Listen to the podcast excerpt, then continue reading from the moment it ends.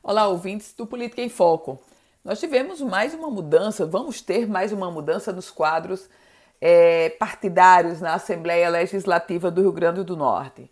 O deputado estadual de primeiro mandato, Bernardo Amorim, o doutor Bernardo, anuncia a sua saída do Avante, partido pelo qual foi eleito, e agora estará assinando a ficha de filiação do MDB. Doutor Bernardo, que é, tem como principais bases eleitorais os municípios da região do Oeste e do Alto Oeste.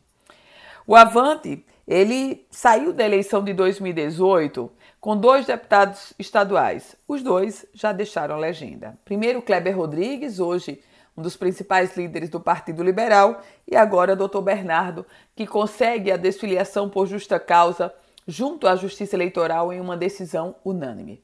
Na prática, sobre o posicionamento do deputado Bernardo Amorim na Assembleia Legislativa, não vai mudar absolutamente nada. Ele muda de partido como uma forma de construir um caminho de viabilidade para o seu projeto de reeleição em 2022.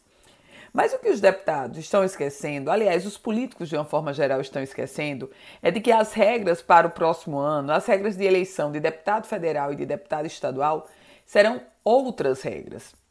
O presidente da Câmara dos Deputados, Arthur Lira, ele está fazendo uma articulação para uma reforma política. E uma das principais mudanças dessa reforma política é o chamado voto distritão, ou seja, vai ganhar quem tiver mais votos, seja para deputado federal, seja para deputado estadual, independente do partido. Eu volto com outras informações aqui no Política em Foco com Ana Ruth Dantas.